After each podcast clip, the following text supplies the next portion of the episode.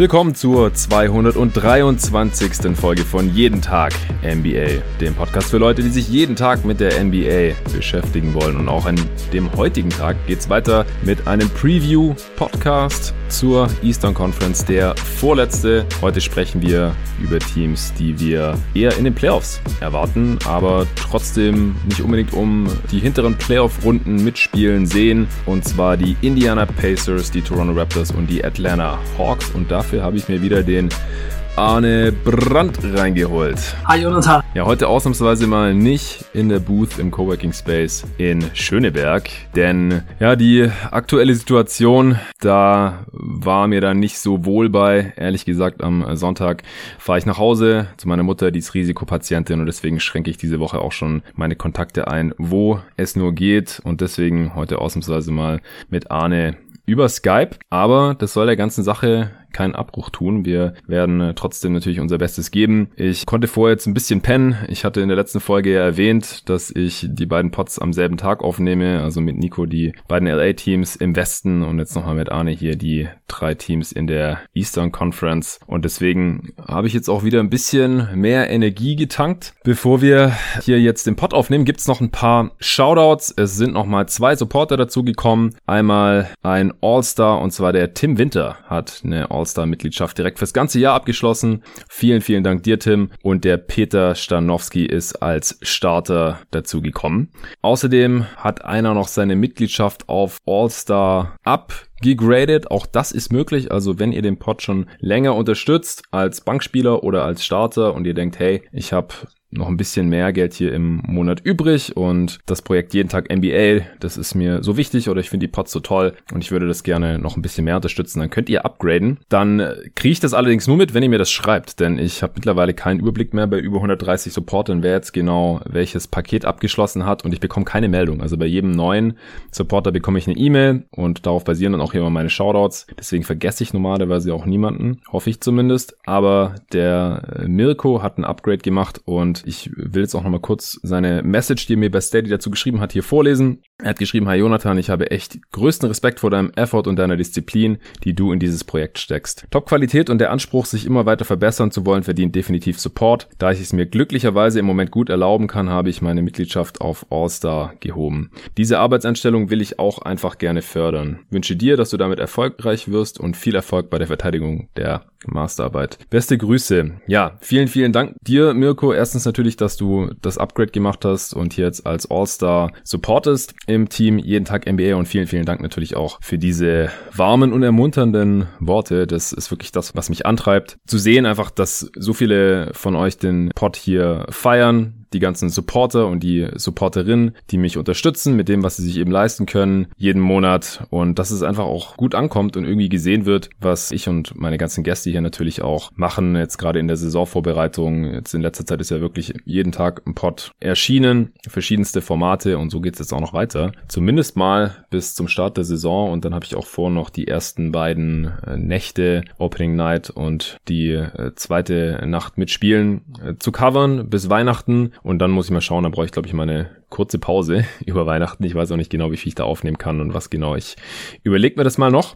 Also wer auch diesen Podcast hier unterstützen möchte, der kann das gerne tun. Den Link findet ihr wie immer in der Beschreibung steadyhq.com slash jeden Tag NBA. Da gibt's drei verschiedene Unterstützungspakete zur Auswahl, damit auch ihr helfen könnt, dass es diesen Podcast noch eine lange Zeit geben wird. So, Arne, erste Frage. Wie immer, du hast es vor einer Woche schon so ein bisschen angeschnitten. Hättest du die Teams auch so eingeteilt? Ja, nachdem ich diesen Pod jetzt vorbereitet habe, muss ich sagen, es ist äh, goldrichtig gewählt. Ich finde, die Teams sind hier richtig aufgehoben. Auch bei den Hawks ist meine Meinung, umso mehr ich da geguckt habe, doch immer mehr äh, gestiegen. Und meine Zuversicht auch. Von daher denke ich, die sind hier schon gut angebracht, die Teams. Und ähm, ich sehe sie jetzt doch näher aneinander, als ich das vorher gedacht hätte. Ja, okay, das freut mich. Andererseits hatte ich mich jetzt schon voll darauf eingestellt, die Hawks hier heute bis auf den Tod zu verteidigen, dass ich die hier in diese Gruppierung reingepackt habe. okay, welches Team siehst du denn dann jetzt am schlechtesten von den dreien? Mit welchem sollen wir starten? Trotzdem die Hawks. Okay, interessant. Also ich würde sogar Stand heute die Pacers kritischer sehen. Aber das können wir ja dann nachher noch besprechen. Dann fangen wir gerne mit den Atlanta Hawks an. Das ist ja auch ein Team, bei dem sich im Sommer einiges äh, getan hat. Die hatten richtig viel Cap Space und haben den jetzt auch größtenteils rausgehauen. Unter anderem für Danilo Gallinari, Scoring Forward von den Thunder abgegriffen als Free Agent Bogdanovic äh, Offersheet gegeben, dass die Kings nicht gematcht haben. Chris Dunn geholt, giftiger Verteidiger von deinen Chicago Bulls. Und Rajon Rondo von den amtierenden Champs geholt. Capella letztes Jahr schon zur Trade Deadline. Okongwu gedraftet. Äh, Solomon Hill hat man noch eingesammelt, der auch jetzt erst in den Finals war. Äh, Tony Snell hat man sich reingeholt von den Detroit Pistons. Also wirklich eins der Teams, die mit am meisten hier gemacht haben. Das war auch dringend nötig, denn letzte Saison war man ziemlich schlecht. Vor der Saison war da einiges erwartet worden. Manche haben damit gerechnet, dass man im Osten vielleicht schon die Playoffs mitspielen kann. Das habe ich selbst nicht so ganz gesehen. Da war ich schon sehr kritisch vor der Saison, deswegen war ich da dann auch nicht besonders überrascht. Aber diese Saison sehe ich sie schon relativ deutlich jetzt in den Top 8 hier. Und wenn du mich fragst, dann halt sogar in den Top 7. Was denkst du denn, wer hier starten wird? Das ist noch gar nicht so ganz klar, auch wenn man jetzt sich so diese Preseason-Lineups anguckt, oder? Ja, noch einen Satz zur letzten Saison. Wenn Collins nicht diese 25 Spiele Sperre bekommen hätte, dann wäre der Rekord in der letzten Saison schon besser gewesen mhm. und vielleicht auch so ein bisschen die Chance da gewesen, um die Playoffs mitzuspielen. Ja, das kann gut sein. Also im Endeffekt hatte man halt nur 20 Siege, also war schon sehr, sehr weit weg von den Playoffs. Ich weiß nicht, ob ein Collins das alleine. Ja, ich habe halt mir das einfach nochmal angesehen, wie die letzte Saison so abgelaufen ist und man hatte 8 zu 34 am ersten Jahr, also am 31. Dezember. Ja. 8 Siege, 34 Niederlagen und dann ist man halt die restliche Zeit Januar, Februar 12 Siege, 13 Niederlagen gegangen und das war eben die Zeit, wo Collins dann eben wieder zurück war und sie sich so ein paar Spiele lang eingespielt hatten im Dezember und in der Zeit hat man halt schon deutlich besser gespielt und eben auch im Februar mal über 13 Spiele in Offensivrating, fünfter Platz der Liga abgeliefert. Mhm. Und insgesamt in der Saison hatte man ja nur ein Offensivrating auf dem 26. Platz. Also das war dann schon deutlich besser und hatte sicherlich dann eben auch mit Collins zu tun und eben auch damit, dass Trey Young in der Zeit einfach ab, richtig abgegangen ist. 31-10 über zwei Monate im Schnitt hatte. Ja, also von daher wäre in der letzten Saison vielleicht auch schon mehr drin gewesen, aber ich komme mal zu den Startern. Ja. Also ich denke, das ist Capella auf Center. Ja. John Collins, Power Forward, DeAndre Hunter auf Small Forward, Bogdan Bogdanovic, Shooting Guard und Trey Young auf Point Guard. Ja. Hunter und Bogdanovic sind beide nicht sicher, aber ja. Äh, ich denke, Bogdanovic hat vielleicht noch ein etwas größeres Fragezeichen, weil ich denke, dass man ihn vielleicht als Veteran und als jemand, der den Ball in der Hand haben kann, noch ganz gut in der zweiten Unit gebrauchen könnte. Hm. Also ich könnte mir auch vorstellen, dass man Hörter startet und Bogdanovic dann eben, um die Bank ein bisschen zu boosten, von der Bank kommen lässt. Das kann ich mir auch vorstellen. Jetzt letzte Nacht in der Preseason kam er ja auch schon von der Bank. Dadurch ist es für mich noch ein bisschen wahrscheinlicher geworden. Also mit den dreien Capella, Collins und Young gehe ich natürlich mit. Das ist safe, solange die fit sind, starten die auf jeden Fall und dann auf dem Flügel auf einer Wing-Position wird's halt interessant. Jetzt ist Hunter beide Preseason-Spiele gestartet und dass Gallo von der Bank kommen würde, das war ja relativ schnell klar. Das hieß ja dann auch im Umkehrschluss, dass Hunter wahrscheinlich startet oder Reddish oder äh, Hörter. Ähm, und wenn jetzt Bogdanovic auch noch auf die Bank gehen sollte, was ich auch gutheißen würde, dann müssen ja sogar zwei von denen starten. Und das fände ich eigentlich auch ganz gut. Also gerade Hunter und Reddish, die sollten jetzt nicht irgendwo auf der Bank begraben werden. Hunter war ja auch ein, vierter Pick und man hat viel für ihn abgegeben. Reddish immerhin der achte, der in der Rookie-Saison aber dann trotzdem sogar ein bisschen besser aussah als Hunter unterm Strich wahrscheinlich. Deswegen finde ich es eigentlich ganz gut. Und dann kann man aber eben 48 Minuten lang eine richtig gute Offense spielen mit äh, den Werts Gallinari und äh, Bogdanovic von der Bank, die die meisten Bankspieler wahrscheinlich nicht besonders gut verteidigen können. Und wenn man dann halt irgendwie eine All-Offense-Lineup aufs Parkett schicken will, dann kann man die natürlich auch mit reinholen dann mit den anderen dreien. Eine kurze Anmerkung, ja. Reddish war der zehnte Pick. Ah, okay. Ich habe Achter gesagt, oder? Ja. Äh, wen siehst du denn noch in der Rotation? Ja, von der Bank Okongwu, wenn er wieder fit ist. Das muss dann vielleicht vorher erstmal Bruno Fernando machen. Okongwu hat ja eine Fußverletzung. Dann Gallinari, Reddish, Hörter und Rajon Rondo. Ja, Chris Dunn sollte eigentlich bei diesem Team auch Spielzeit bekommen. Es ist natürlich aber einfach so, dass da schon äh, das jetzt relativ eng wird für ihn, denke ich. Also hm. ich glaube, dass die Hawks schon ziemlich viel von ihm halten und dass die ihn auch schon gut gebrauchen können. Er ist halt ein mega Verteidiger, aber offensiv kommt halt fast nichts, was man bei diesem Team aber sicherlich ganz gut verschmerzen kann.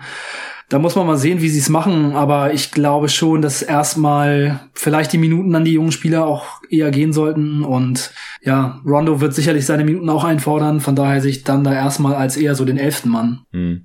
Ja, kann gut sein, dass er der elfte Mann wird. Ich denke aber, dass man ihn einfach früher oder später brauchen wird. Also ist vielleicht immer ein bisschen Matchup abhängig, aber er ist halt der prädestinierte Guard-Verteidiger dann und das braucht man halt in gewissen Situationen neben Trey Young unbedingt. Wenn man da nicht total abgekocht werden möchte, also ich sehe ihn eigentlich schon in der Rotation drin, was die Backup-Center-Position angeht. Also ein Team, das in die Playoffs möchte, kann sich eigentlich nicht erlauben, Bruno Fernando zu spielen. Also ich kann mir gut vorstellen, solange Okongwu noch nicht fit ist, was er aber wahrscheinlich bald sein sollte oder wenn er als Rookie vielleicht nicht gleich überzeugt, auch weil er jetzt das Training Camp oder die Preseason verpasst hat, dann glaube ich, wird man eher ein bisschen small spielen, weil mhm. selbst Collins als auf der 5 dann muss man halt irgendwie ein bisschen staggern mit Capella. Das ist immer noch zehnmal besser, als wenn man da Bruno Fernando. Ja, genau, das wäre auf jeden Fall eine Möglichkeit. Dann könnte man Collins auf Center spielen und dann eben so spielen, dass man für dann auf jeden Fall noch den Spot mhm. dann hätte. Gallinari ja. auf, auf Power Forward, und dann eben dann auf Shooting Guard spielen oder vielleicht sogar mal als Point Guard. Ja, und jetzt in der Preseason habe ich gesehen, da hat man sogar teilweise mit Gallinari dann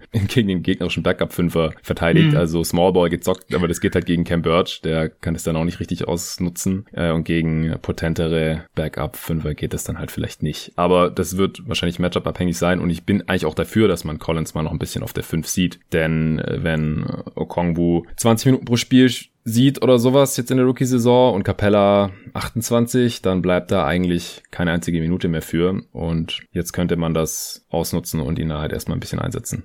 Ja, das ist auf jeden Fall eine gute Sache. Ja, demnach würden dann Solomon Hill, Tony Snell aus der Rotation rausfallen, was ja eigentlich schon ein ziemlicher Luxus ist. Also gerade auf dem Wing sind die Hawks doch schon extrem tief, finde ich. Ja, das ist wirklich ein ganz schöner Luxus, den sie da haben, denn Solomon Hill hat ja für die Heat sogar noch Playoff-Minuten bekommen mhm. und er ist halt schon jemand, der auf jeden Fall 3D mitbringt. Sein Wurf ist auch gar nicht schlecht. Er schießt auf jeden Fall mit ziemlich viel Selbstvertrauen. äh, dass da, also da kann man in der Rolle halt schon erwarten, dass er ab und zu mal reinkommt, denke ich. Und Snell, ja, der ist halt auch ein langer Verteidiger, ist ja so ein No-Stats All-Star, der spielt 30 Minuten und macht acht Punkte, ein Rebound und einen Assist, aber der ist halt auch lang und trifft seine Dreier mit 40 Prozent. Also den da ganz hinten noch in der Rotation zu haben, ist auch nicht so schlecht. Der war immerhin letzte Saison hauptsächlich Starter bei Detroit und ja. den haben sie jetzt am kompletten Ende der Bank für alle Fälle. Auch, auch gar nicht so übel. Ja, ich denke, es wird schwer sein für ihn, die Rotation jetzt zu knacken, weil er gerade auch die Preseason verpasst. Also hat irgendwie eine leichte Verletzung, aber dann hat er irgendwie auch noch einen Covid-Kontakt gehabt und ist jetzt gerade noch irgendwie in Quarantäne. Also, wie gesagt, sind da extrem tief. Vielleicht wollen oder können sie da früher oder später noch einen Trade machen, aber halt zu viele Wings kann man in dieser Liga eigentlich gar nicht haben, wenn man in die Playoffs möchte. Das ist schon ziemlich cool. Siehst du einen Breakout-Kandidaten in dem Team? Also ich halte immer noch sehr viel von DeAndre Hunter. Ich hatte ja schon so vor der Draft Draft gesagt, dass ich ihn ziemlich gut finde und dass ich auch glaube, dass er ganz gutes offensives Potenzial hat zu seinem defensiven Potenzial. Und er hat das jetzt in der Preseason schon so ein bisschen angedeutet. Also er ist auch, glaube ich, jemand, der seinen Dreier so treffen kann, dass er auf jeden Fall respektiert werden muss und auch so ein bisschen was anderes machen kann. Und ja, defensiv ist er halt schon jemand, bei dem man sich vorstellen kann, dass er so ein Wingstopper wird hat halt nicht so viel Counting Stats, aber naja, wenn man, also ich sehe das halt immer so, wenn man auf die besten Wings abgestellt werden kann, ist es schon viel wert und dann führt das eben auch manchmal dazu, dass man nicht so viele Counting Stats bei den defensiven Statistiken auflegt. Also ich denke, Hunter wäre ein Kandidat und ansonsten auch die anderen jungen Spieler. Also je nachdem, wer sich dann eben da so durchsetzen kann. Radish, ich halte sehr viel von ihm. Ich denke auch, dass der das Potenzial hat, ein richtig guter Spieler in der Liga zu werden.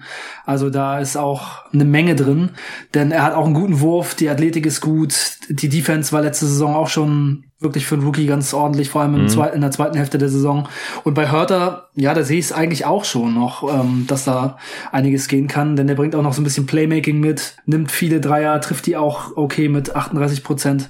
Also da sehe ich eigentlich einige Kandidaten, aber Hunter wäre jetzt bei mir die Nummer eins, auch weil er den Starting-Spot ja offensichtlich bekommen wird erstmal. Ja, also ich denke auch, es wird darauf hinauslaufen, wer da letztendlich konstant 25 Minuten oder mehr sieht, weil ansonsten kann man das wahrscheinlich nicht Breakout Year nennen, wenn da irgendjemand in kleinerer Rolle einigermaßen überzeugt, dann wird er da trotzdem nicht so super viel von sich reden machen. Mhm. Ich halte jetzt Stand heute ein bisschen mehr von Cam Reddish, weil ich mehr Wurfpotenzial sehe und weil er in der Rookie-Saison einfach defensiv auch schon ein bisschen besser war. Also Hunter hat leider ein bisschen meine Bedenken vor der Draft bestätigt. Also er hat auch schon im College, war ja kein defensiver Playmaker und das wirft da dann halt immer ein bisschen Fragezeichen auf. Er hat halt den Körper, dass man sich das eben vorstellen kann, dass er gegen größere Wings verteidigen kann. Offensiv bisher leider ineffizient. Äh, mal sehen. Also ich denke auch, dadurch, dass er jetzt startet, wird er vielleicht die größte Rolle haben und äh, auch dadurch, dass Reddish jetzt auch ein bisschen angeschlagen ist, gerade weiß ich nicht, wie schnell er fit werden kann. Deswegen hat er da schon so ein bisschen die Nase vorne. Deswegen würde ich auch am ehesten auf Hunter tippen, weil er die größte Rolle hat. Aber ich, also er muss mich jetzt schon mal irgendwie vom Gegenteil noch überzeugen. Ja, dass ich nicht mehr diese Fragezeichen sehe, die ich schon vor seiner Rookie-Saison da gesehen habe. Ich könnte mir vorstellen, dass Trey Young nochmal anders gesehen wird, wenn er endlich in einem Winning-Team spielt. Also wenn er ungefähr das zeigt, was er bisher halt diesen richtig miesen Hawks-Teams gezeigt hat, die ersten zwei Jahre, könnte er relativ schnell halt in die All-NBA-Riege aufsteigen. Ja, das ist auf jeden Fall ein guter Punkt. Es ist ja immer so, ne? Man bekommt den Respekt erst vollends, wenn man in einem Winning-Team spielt. Und wenn die ja. Hawks jetzt diese Saison 45 Spiele gewinnen von 72, dann wird er auf jeden Fall anders gesehen werden. Auch dann werden vielleicht einfach mal diese Fragezeichen, die er immer noch mitbringt, ob man mit ihm als relativ oder mein, in meinen Augen sehr schwacher Defender äh, halt der Star eines richtig guten Teams sein kann. Und wenn die Hawks jetzt eine sehr gute Saison spielen und vielleicht sogar so ein bisschen überraschen, dann würde sich die Sicht darauf sicherlich so ein bisschen verändern. Ja. Willst du noch irgendwas zum Spielstil sagen? Bevor wir zu Stärken und Schwächen kommen? Ja, ich denke, der Spielstil wird offensiv sehr shootinglastig sein. Das hm. macht ja auch Sinn jetzt mit den neuen Leuten, die sie dazu bekommen haben. Letzte Saison hatten sie die schlechteste Dreierquote der ganzen Liga, hatten aber schon auch recht viele genommen. Deswegen, ich denke, dass man versuchen wird, offensiv einfach Young wieder viel zu nutzen. Vielleicht wird seine Usage nicht so riesig groß sein wie in der letzten Saison. Ein bisschen Entlastung eben hm. auch durch Rondo und Bogdanovic, aber schon einfach viel Young mit dem Ball in der Hand und dann die Schützen bedienen, den Space nutzen und dann haben sie eben sehr, sehr gute Lob-Finisher, also und dann eben auch, ja, eigentlich drei Center, die im Moment hauptsächlich danken und eben Lobs bekommen können mit Capella, Okongwu und Fernando. Die bringen halt alle, was Shooting angeht, noch nicht so viel mit. Da hat Okongwu vielleicht das größte Potenzial noch, aber sie haben eben hm. Vierer, die gut schießen können mit Collins und Gallinari. Collins muss das sicherlich nochmal unter Beweis stellen. Das äh, Volumen war nicht so hoch mit 5 pro 100, aber aber die Quote war halt über 40 Prozent, Gallinari über 40 Prozent, Bogdanovic auch richtig viele Dreier genommen und 37 Prozent. Also da, da haben sie halt mit Gallinari und Bogdanovic zwei Leute geholt, die richtig drauflöten. Ne? 12 Dreier pro 100 Possessions ist richtig viel und ja. da haben sie beide gut getroffen. Also man hat es jetzt in der Preseason ja auch schon ein bisschen gesehen. Da wird ordentlich draufgehalten von draußen und das wird eben den Space für alle vergrößern. Und ich denke, davon könnte halt Young sehr profitieren und eben auch dann Collins. Denn die haben ja letzte Saison beide schon richtig krasse Stats aufgelegt und das eben mit fast gar keinem Space, weil niemand respektiert mhm wurde. Ja, das sehe ich ganz genauso. Also ich denke auch, eine der größten Stärken dieses Teams äh, wird das Shooting sein oder allgemein die Offense, da mache ich mir eigentlich überhaupt keine Sorgen. Und äh, die Tiefe, die haben wir auch schon angesprochen. Was denkst du denn, wo die Schwächen von dem Team liegen werden? Ja, wenn man sich den Kader so anguckt, dann sind da nicht so viele Verteidiger dabei, die entweder richtig gut sind oder es bisher schon wirklich gezeigt haben in der Liga. Und Gallinari und Bogdanovic sind jetzt die großen Neuzugänge, die auch nicht unbedingt so gute Verteidiger sind. Also ich würde sie jetzt auch nicht als total schlecht bezeichnen, aber mhm. sie sind einfach beide keine Spieler, die das Team defensiv besser machen.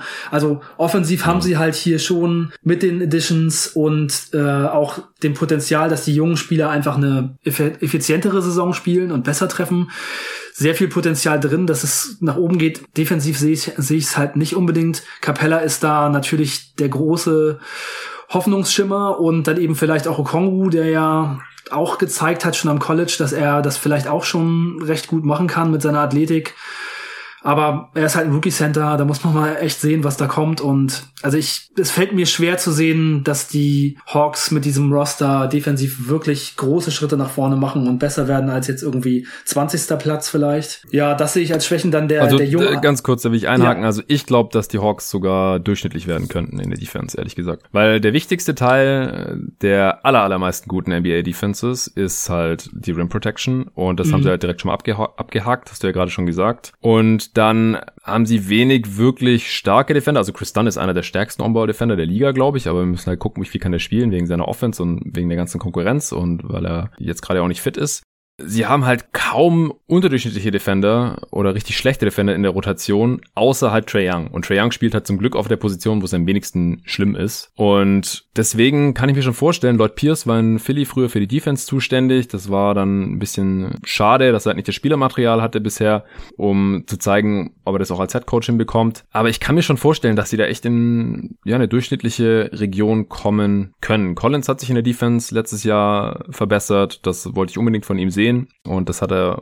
auch schon gezeigt. Er muss natürlich jetzt auch noch mal ein bisschen bestätigen. Äh, dann über Hunter und Radish haben wir gerade schon gesprochen. Dann Bogdanovic hat zumindest mal ziemlich lange Arme und ist, glaube ich, fast schon ein bisschen unterschätzt, einfach weil er ein weißer Europäer ist und alle automatisch denken, der ist schlecht. Genauso Gallinare, der war auch schon Teil von guten Defenses, jetzt letztes Jahr erst in OKC wieder. Mhm. Also klar, der wird auch langsam älter. Die kann man sicherlich auch mal abusen, aber wir gehen jetzt auch davon aus, dass die eher von der Bank kommen und dann ist es auch halb so wild. Also ich sehe da auf jeden Fall Potenzial. Ja, bei Bogdanovic und Gallinari würde ich sagen, die größte Stärke, die sie in der Defense haben, ist einfach, dass sie sehr clever sind und genau wissen, was sie machen müssen, wo sie sein müssen. Also das Einzige, wo sie schlecht aussehen, ist halt dann teilweise mal, wenn sie jemanden gegen sich haben, der einfach athletischer und größer ist oder so, aber ansonsten ist das schon echt sehr solide. Ja. ja, also ja, vielleicht hast du einen Punkt. Also für mich war das ja auch so einer der Punkte, wo ich jetzt den Roster vorher, ohne mir wirklich intensiv Gedanken zu machen, das am schwierigsten gesehen habe. Aber klar, Capella ist halt ein riesen Upgrade zu dem, was die letzte Saison auf Center hatten. Ja, und Okongwu wahrscheinlich auch. Klar, und wenn man dann eben ansonsten die Verteidiger sich anguckt, sie haben immerhin Länge, sie haben Athletik, sie haben echt viele verschiedene Defender, sie haben dann, den sie reinwerfen können.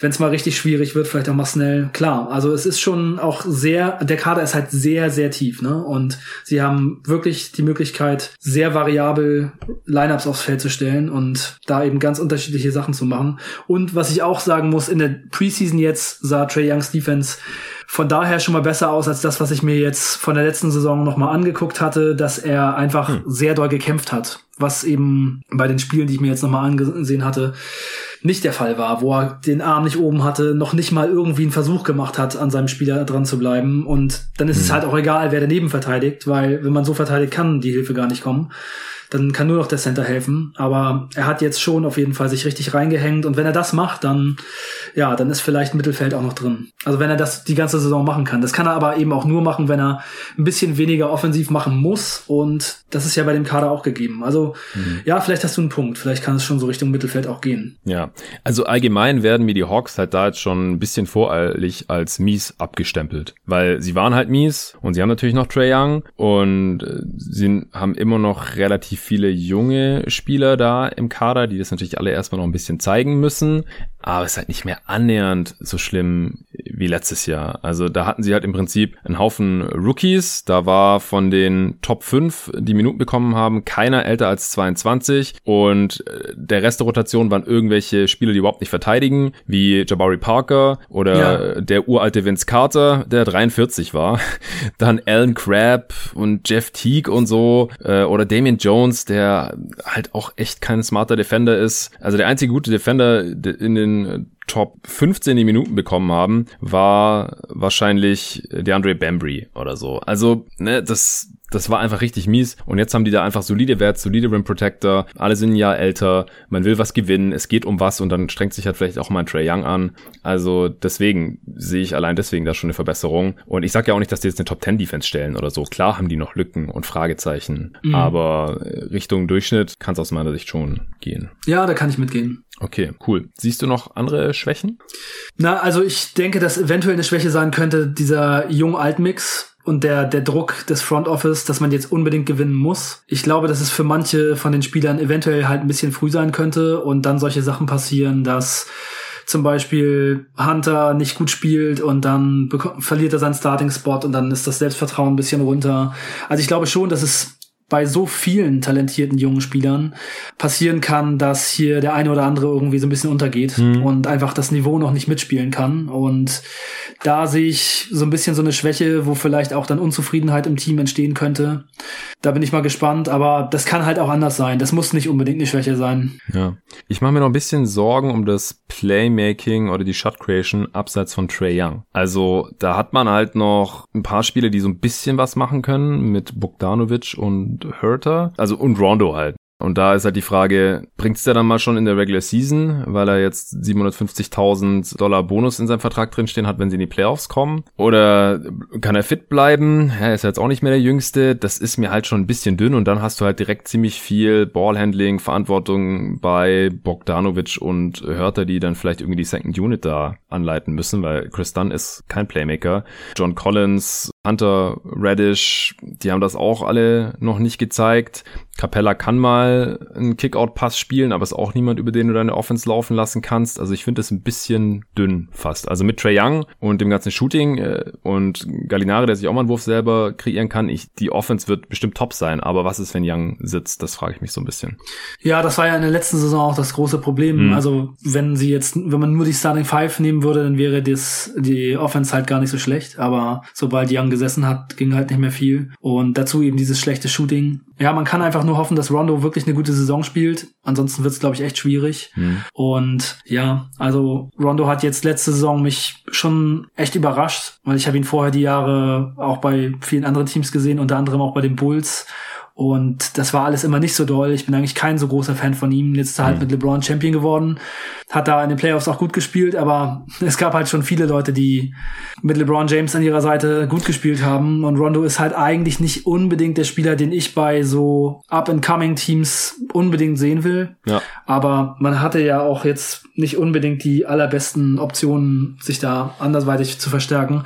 Und was ich schon mal sehr positiv finde, ist, dass Rondo offensichtlich hier schon so ein bisschen den Weg in Richtung Coaching-Karriere einschlagen will und mhm. das auch schon offensichtlich jetzt ganz gut nutzt. Also er hat jetzt in der Preseason nicht gespielt, aber also ich glaube, er hat nicht gespielt. Im ersten Spiel auf jeden Fall nicht. Im zweiten auch nicht. Ja, und hat dann aber eben sehr viel geredet auf der Bank, hatte total gute Laune, hat die ganze Zeit mit den jungen Spielern gequatscht und so.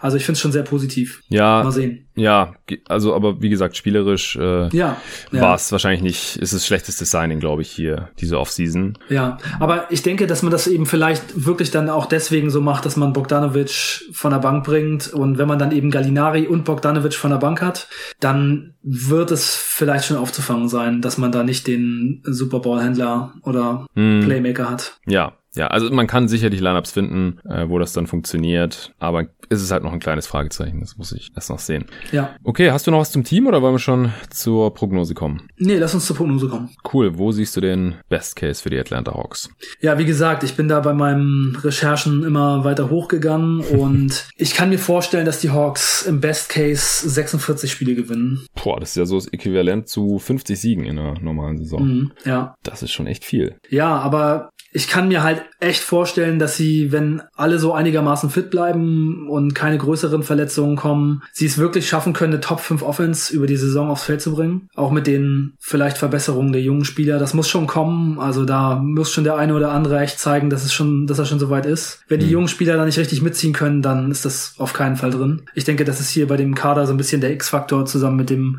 mit der Creation von der Bank und der Defense. Mhm. Aber ich, ich sehe halt doch schon eine relativ hohe Upside, denn man hat hier mit Young jemanden, der so, so krass für die Offense ist und dazu jetzt so viele andere Offensivspieler. Also offensiv müsste das eigentlich schon echt gut werden. Und ja, wie du jetzt, also ich war ja bei der Defense eigentlich sogar noch ein bisschen skeptischer, eher so 20. Platz äh, im Best Case. Aber wenn du mich jetzt da, sogar davon überzeugst, dass es 15 werden kann und dann der Top 5 Offense, naja, dann kann man bei 46 Siegen schon so landen, ne? Ja, das stimmt. Und sie sind halt tief und ich glaube halt tiefe Teams haben in dieser seltsamen Saison, die uns allen da jetzt bevorsteht, einen Vorteil. Denn ja. es wird viele Back-to-Backs geben. Sie haben halt auch einen jungen Kader, aber trotzdem ein gutes Team, junge Beine, ja, das kann auch ein Vorteil sein. Und wenn halt doch mal irgendwie ein paar Spieler äh, Covid haben, dann äh, können sie die einigermaßen ersetzen, halt vor allem auf dem Flügel, wo andere Teams dann halt schon sehr, sehr dünn sind. Also mich hast du da jetzt eigentlich auch überzeugt. Also ich würde, würde dann mitgehen mit den ja, cool. 46 im, im Best Case. Und das ist halt auch die Eastern Conference. Da kann ja. man als einigermaßen tiefes Team und wenn man halt dann schon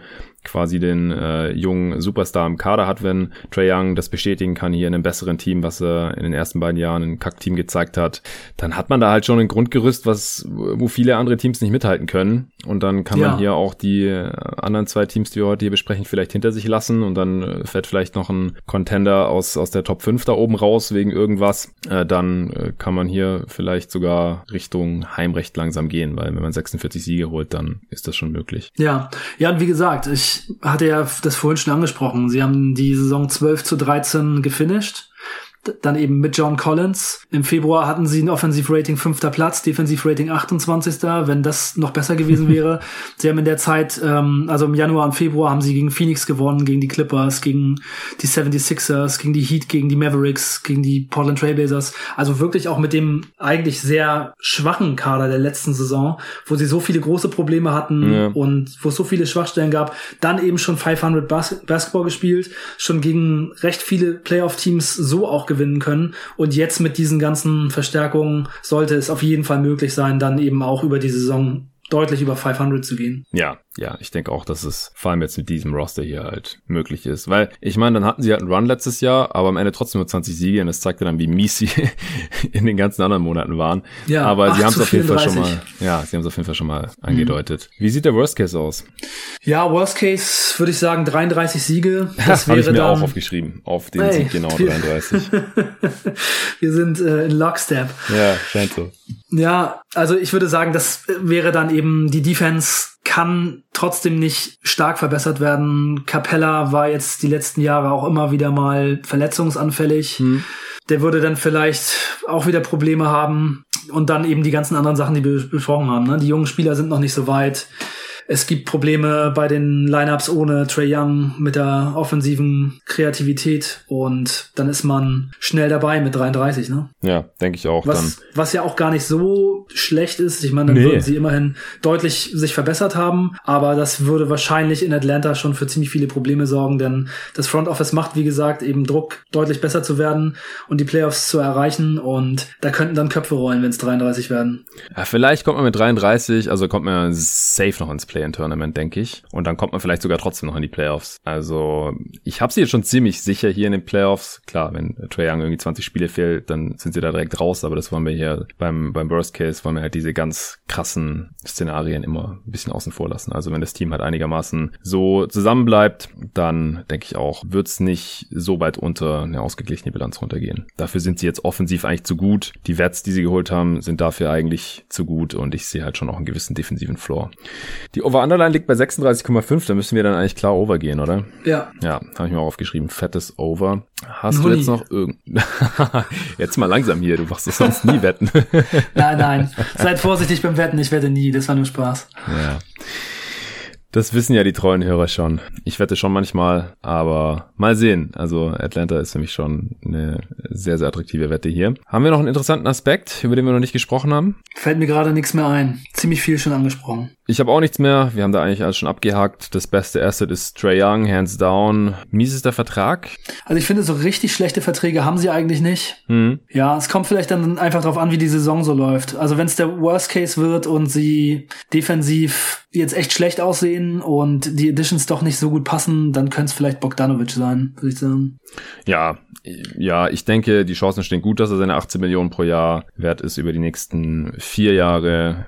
Gallinari ist sehr gut bezahlt mit im Schnitt 20 Millionen, aber sind auch nur zwei Jahre. Tony Snell, wenn er die Rotation gar nicht knacken kann, dann ist er natürlich ein bisschen teuer mit über 12 Millionen, aber läuft auch aus und eventuell mhm. kann man ihn sogar irgendwie noch traden, wenn irgendwo anders ein Flügelspieler gebraucht wird und er fit ist. Rondo, wenn er jetzt auf einmal alt ist und äh, eben zu selten mal ein gutes Spiel hat, dann sind 7,5 Millionen jetzt für die nächsten beiden Jahre jeweils auch vielleicht bisschen viel, aber ansonsten sind die Spieler alle sehr, sehr günstig und kein Vertrag geht so wirklich lang. Also ja. ziemlich clean also das, Sheet. Das ist bei mir auch so gewesen, dass ich eher gedacht habe, ich schreibe einfach einen Namen auf, der am ehesten vielleicht hinkommen könnte, aber mhm. eigentlich finde ich keinen Vertrag, den sie im Kader haben, wirklich schlecht. Ja, das ist doch schön. Okay, dann kommen wir zu den Indiana Pacers, bei denen ich schon einige Fragezeichen sehe jetzt hier Stand heute. Vielleicht kannst du mich auf dem Gegenteil überzeugen. Wen siehst du denn in der Starting Five? Sabonis auf Center, Turner Power Forward, TJ Warren, wenn er fit wird, äh, der hat ja Plantar Fasciitis, kann gerade nicht spielen, ist Week to Week. Ja. Auf Small Forward, Victor Oladipo, Shooting Guard und Malcolm Brockton auf Point Guard. Wenn die alle fit sind, dann ist das richtig safe. Ja, das denke ich auch. Das kennen wir ja auch schon. Das ist halt die große Frage, wenn die alle fit sind. Also ich habe auch gesehen, du hast ja dein äh, Fantasy-Team, das du vorgestern gedraftet hast oder gestern gepostet. Am Sonntag, also ja, äh, vorgestern. vorgestern, ja. Ist ja auch egal. Ja. Äh, TJ Warren äh, hat Planter verscheidet und das ist halt so eine,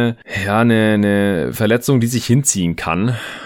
Und ich fand den äh, Pick ein bisschen ballsy. Ich weiß jetzt nicht, wo du ihn äh, gedraftet hast, aber wenn du ihn gezogen hast, dann bist du da wahrscheinlich ein bisschen optimistischer, oder?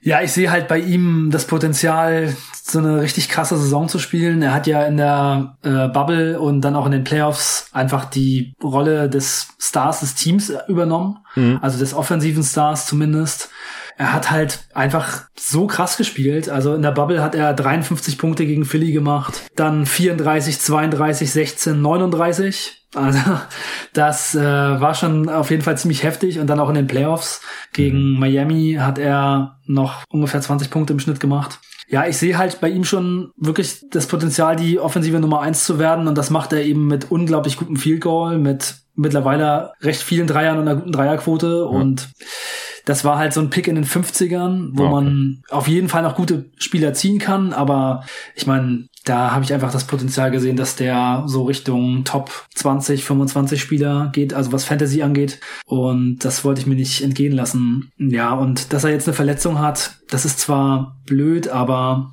ich hoffe darauf. Ich habe ja letzte Saison auch äh, Paul George gedraftet. ja, ja. Und das ist auch richtig mies für mich gelaufen. Aber ja, ab und zu gehe ich mal so ein Risiko ein. Das ist äh, nicht mein einziger Risikopick Risiko gewesen diese Saison. Ich habe LaMelo Ball gedraftet, Chris hm. Paul. Ja, also LaMelo Ball, ich hoffe, der zieht deine Field Goal Percentage nicht allzu sehr nach unten. Aber mein Team ist insgesamt so gut beim Field Goal, dass es völlig egal ist. Er kann machen, was er will. Eins von zehn jedes Spiel und dazu aber dann irgendwie Triple-Double. ja, na gut. Also ich hätte TJ Warren, glaube ich, eher nicht gedraftet, weil, wie gesagt, das ist eine ganz tückische Verletzung. Diese Sehnenentzündung im Fuß ist das, glaube ich, Planter Verscheides. Aber ich denke auch, wenn die fit sind, dann starten die so. Jetzt, wo Warren Week to Week ist, wird er den Saisonstart ziemlich sicher verpassen. Dann rückt wahrscheinlich Justin Holiday in die Starting Five, oder? Ja, das denke ich auch. Also ich hatte heute in einem äh, Pacers Podcast noch gehört, dass äh, Warren eventuell fit ist für den Saisonstart. Mm, okay. Na, Aber wenn nicht, dann wird's eventuell Holiday. Also Holiday würde halt schon Sinn machen. Ist der beste Wing-Verteidiger im Moment vielleicht im Team, würde ich sagen. Ja, solange Oladipo nicht richtig fit ist. Genau, weil Oladipo nicht richtig fit ist. Ähm, also ich glaube nicht, dass Oladipo jetzt schon wieder der Beste sein kann. Also er sah ja in der Bubble richtig schlecht aus und äh, war da defensiv fast nicht spielbar, wurde da von fast jedem einfach stehen gelassen. Mhm. Dann ist es vielleicht Justin Holiday. Aber Justin Holiday ist andererseits eben auch sehr wichtig für die Bank. Im Moment, also jetzt in der Preseason haben sie ähm, haben sie Aaron Holiday gestartet und ja. dann Oladipo, Brockton und Aaron Holiday. Und von Aaron Holiday halten die Pacers sehr, sehr viel und der könnte den Starting-Spot vielleicht dann auch bekommen. Dann würden sie Justin Holiday für die Bank behalten. Aber Justin Holiday hat neben Aaron Holiday, also die Holiday-Brüder haben beide gestartet jetzt im letzten Spiel. Wie war denn die Starting Five jetzt im letzten Spiel? Ich habe beide gesehen gegen die äh, Cavs, aber ja, die ähm, war ein bisschen weird. Also vor allem mit den Positionsbezeichnungen, weil wenn Aaron ja. Holiday startet, dann ist er kein Forward. Das ist dann oder Depot, der ist hier als Guard gelistet mit Brocken zusammen. Dann hat die Holiday-Brüder auf den Forward-Positionen und Sabonis auch für fünf, weil ja, okay, Turner gerade genau, auch. Das war, weil Turner nicht gespielt ja, hat. Richtig, ja, genau. Deswegen ist halt die Frage, welcher Holiday-Bruder wird starten und äh, ist vielleicht Matchup-abhängig. Gegen ein kleineres Team kann man dann mit Oladipo, Brockton und Holiday, Aaron Holiday auf den kleineren Positionen spielen, aber ich denke, im Grunde braucht man schon das 3D-Skillset von Justin in der Starting mhm. Five eher. Ja,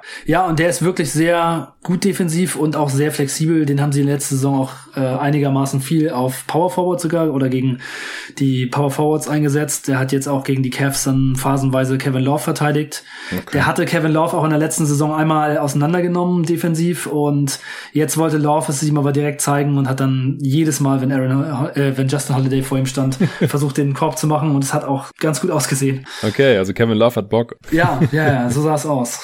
Nice. Ja, im zweiten Spiel hat er nicht mehr gespielt. Gut, wem sehen wir denn noch in der Rotation außer den Holiday-Brüdern? Ja, der einzige Backup-Center, den sie noch im Kader haben, ist eigentlich Bitatze. Der ist gerade noch nicht fit. Ähm, der müsste eigentlich schon Minuten kriegen ja. und wäre ja auch die Hoffnung, der hat ja schon auf jeden Fall, die Upside war ein First-Round-Pick. Ja. Dann Doug McDermott auf jeden Fall, dann eben Justin Holiday, Aaron Holiday und vielleicht Edmund Sumner. Hm. Jeremy Lamb ist noch nicht fit. McConnell soll wohl diese Saison eine etwas kleinere Rolle bekommen, ähm, da Aaron Holiday da eher den Vorzug bekommt. Hm. Ja, der war ja mal ein ziemlicher Favorit von ähm, Nate McMillan. Von Nate McMillan, genau. Und der ist ja jetzt aber weg. M muss man natürlich auch gleich nochmal drüber sprechen. Sie haben jetzt mit Nate Bjorkgren einen neuen Coach. Ja, auf jeden. Und da wird sich auch einiges ändern. Das hm. äh, werden wir dann gleich beim Spielstil noch besprechen. Ja, auf jeden Fall. Also Jeremy Lamb muss eigentlich spielen. Äh, also wenn er sich von Edmund Sumner verdrängen lässt, dann äh, heißt das nichts Gutes. Und, ja, aber äh, Jeremy Lamb ist nicht fit. Ja, ja, also wenn er dann fit ist. Also wir reden ja jetzt ja. auch nicht unbedingt nur über die erste Woche, sondern über die Ja, natürlich. Saison, aber im Moment genau. Am meisten spielt. Ja, ja also äh, wenn Lamb fit war letzte Saison, dann ist er auch meistens gestartet. Also es wäre auch noch ein Kandidat. Ja, er ist 42 ja. von 46 Spielen gestartet und Justin Holiday nur 6 von 73, aber war halt auch noch ein anderer Coach. Das müssen wir dann noch sehen, aber den würde ich eigentlich auf jeden Fall auch noch in der Rotation drin sehen, auch wenn ich jetzt nicht der größte Jeremy Lamb-Fan aller Zeiten bin. Ansonsten gehe ich da mit dir mit. Bitatse, McDermott, Shooting muss auf jeden Fall noch auf den Platz. Ja, und dann ist die Rotation eigentlich auch schon voll und man hat jetzt auch keine Spieler mehr, die unbedingt spielen müssen sonst die Pacers haben ja eigentlich echt extrem wenig gemacht in der Offseason am Kader. Ja, sie haben fast nichts gemacht, das stimmt. Ja, die haben ja mit den äh, Celtics noch verhandelt äh, wegen Hayward. Im äh, Paket wahrscheinlich dann wäre Miles Turner drin gewesen. Ist jetzt natürlich nur Spekulation. Dann äh, würde hier die Rotation natürlich schon ganz anders aussehen. Ja, was denkst du denn? Äh, Breakout-Kandidat, haben die Pacers einen? Noch einmal zu Lamp, äh, ich habe hier noch gerade nochmal nachgesehen, mid to late January soll er zurück ah, sein. Also okay, das zieht sich dann noch ein bisschen, ja. Wenn alles gut geht, verpasst er vielleicht einen Monat. Hm, okay. Breakout-Kandidat? Ich habe mir als Breakout-Kandidat TJ Warren aufgeschrieben. denn der hatte doch sein Breakout schon. Ja, aber er hatte den, äh, also das war schon eine Breakout-Season, aber ich glaube, da ist noch mehr dran und ich glaube, dass er das auch schon angedeutet hat. Und äh, da kann man vielleicht gleich hier den Breakout-Kandidat und den Spielstil auch ähm, schon verbinden, denn Nate Björkgren war der Assistant Coach die letzten zwei Jahre bei den Raptors unter Nick Nurse. Ja. Und er ist einfach jemand, der als offensiver Creator gilt, als jemand, der da innovativ ist, der viel von dem verrückten Kram auch mit äh, sich ausgedacht hat, was die Raptors so gemacht haben. Und es sieht jetzt auch in der Preseason schon so aus, dass die Indiana Pacers sehr viele Dreier nehmen, dass sie viel schneller spielen wollen, was im Moment eher in ziemlich vielen Turnovers ähm, sich niederschlägt. Also mhm. sie haben wirklich gegen die Cavs da im zweiten Spiel den Ball so oft weggeschmissen. Also die Cavs dann für die Pacers zum Glück auch, aber ähm, das war schon teilweise nicht so schön. Aber es ist eben jetzt sehr viel Bewegung drin, der Ball läuft, die offenen Würfe werden genommen. Es ist dann dadurch wahrscheinlich auch ein bisschen einfacher für jemanden wie Warren da seine Spots zu kriegen, denn er ist ja ein super Offensivspieler, der eigentlich seine Stärken immer darin hatte, so aus der Bewegung zum Ringen so Floater zu machen und ähm, eigentlich ein sehr guter Two-Point-Scorer war und hat jetzt eben den Dreier in den letzten Jahren noch dazu entwickelt. Der macht eben also aus dem Feld fast alles rein. Jetzt letzte Saison 19,8 Punkte mit einem richtig abgefahrenen Field Goal, fast 54 Prozent und 40 Prozent Dreierquote. Und ich glaube halt, dass dieser Spielstil für Warren einfach nochmal bedeutet, dass er mehr Chancen kriegen wird und dass er mehr Punkte auflegen kann. Denn letzte Saison unter, oh, jetzt komme ich schon wieder nicht auf seinen Namen. Macmillan? Nate Macmillan der hat mir, als ich 14 war, ja mal den Mittelfinger gezeigt. Stimmt. Und ich komme trotzdem die ganze Zeit nicht aus seinem Namen. Das ist ich gerade sagen, ich, kannst du doch eigentlich niemals vergessen, wenn der Typ dir schon den Mittelfinger gezeigt hat. Hier es ist einfach so, dass der neue Coach auch Nate Bjorkgren heißt. Ja, und deswegen komme ich, glaube ich, deswegen komme ich gerade irgendwie durcheinander. Es, äh, es macht einfach gerade mein Gehirn verrückt. Also, er hat auf jeden Fall bei einem 96er äh, Indiana Pacers gegen Seattle Supersonics Spiel ähm, mir den Mittelfinger gezeigt, als ich ein äh, Foto vom Teambus gemacht habe. das ist so eine geile Story. das nehme ich ihm bis heute übel, deswegen äh, freut es mich, dass die Indiana Pacers einen neuen Coach haben. ja, ey, das, das war ja auch, also ich, auf den ersten Blick war das ja sehr komisch, weil er hat im Juni ja erst noch sein letztes Vertragsjahr garantiert bekommen. Ja, ja. Und dann ja. kam die Bubble und die Pacers sind total implodiert dann und wurden gesweept in den Playoffs, aber man konnte das ja irgendwie noch mit äh, dem Ausfall von Sabonis und so erklären, aber er soll ja irgendwie total den Lockerroom verloren haben und die Spieler hatten keinen Bock mehr auf seine Spielweise und da hat dann anscheinend der Besitzer, äh, wie heißt der Herb Simon, gesagt, den brauchen wir nicht mehr, habe ich jetzt zwar schon bezahlt fürs nächste Jahr, aber wir brauchen auf jeden Fall jemanden neuen und ich ja. glaube auch, also ich war nie ein großer Ned McMillan-Fan, ehrlich gesagt, aber die Pacers haben mich trotzdem jedes Jahr irgendwie positiv überrascht, die waren dann immer besser, als ich dachte in der Regular Season, die letzten zwei, drei Jahre, aber ich halte dann doch von Nate Björkgren doch deutlich mehr. Also der kommt aus der Nick Nurse Schule, wie du gerade schon gesagt hast. Nick Nurse ist einer der besten Coaches der Liga aktuell. Und ich kann mir schon vorstellen, dass dieses Team davon profitiert, dass die jetzt hier mal so einen innovativen Coach haben. Und ich denke ja. denk auch, dass sie offensiv besser werden. Ja, genau. In der G-League war auch schon der Assistant von Nick Nurse. Und er war ja auch vorher bei den Suns. Der war bei den Suns äh, auch schon äh, Summer League Coach mal. da kann ich mich auch noch erinnern. Ja. Ja, ist mir eher positiv aufgefallen. Aber der war dann auch relativ bald weg bei den Raptors. Ja, also was denkst du?